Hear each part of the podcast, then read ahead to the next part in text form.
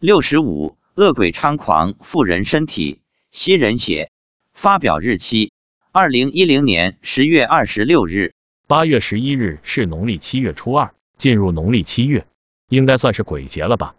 这天晚上，妻子去朋友家吃饭，朋友家正好在山脚下。由于吃饭时间较晚，晚上六点三十分，妻子便一个人独自登山锻炼一下身体。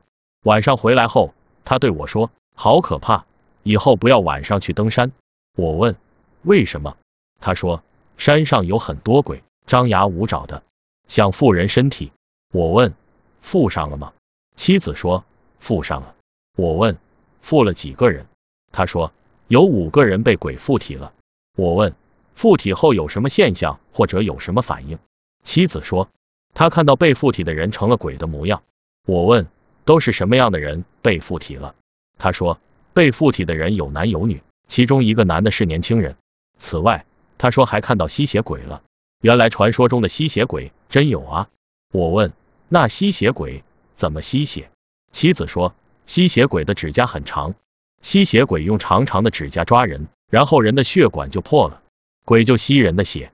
估计这些被附体和被吸血的人回家后应该会有反应，也不知道有什么因缘。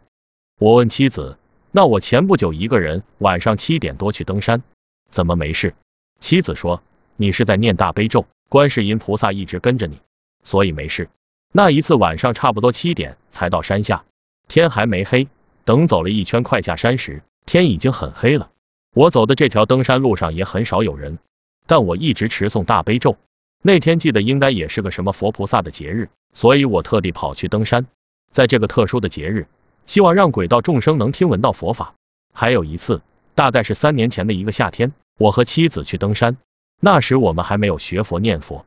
在上山的路上，妻子看到一个鬼准备要搞一个人，这个鬼大概知道我妻子能看到他，便对我妻子说：“你不要管。”我妻子没有说话，他看到这个鬼在一个登山者的头上重重的打了一下，一会儿就听这个路人对同伴说：“头好痛。”不知道这个鬼为什么要打这个登山的人。是不是前世有什么怨仇？所以提醒各位，荒郊野外要少去，晚上尽量不要到处乱跑，除非你觉得自己阳气很足，运气很好，再或者你根本就不相信有什么鬼神。不过注意一下，总是没坏处的，对吧？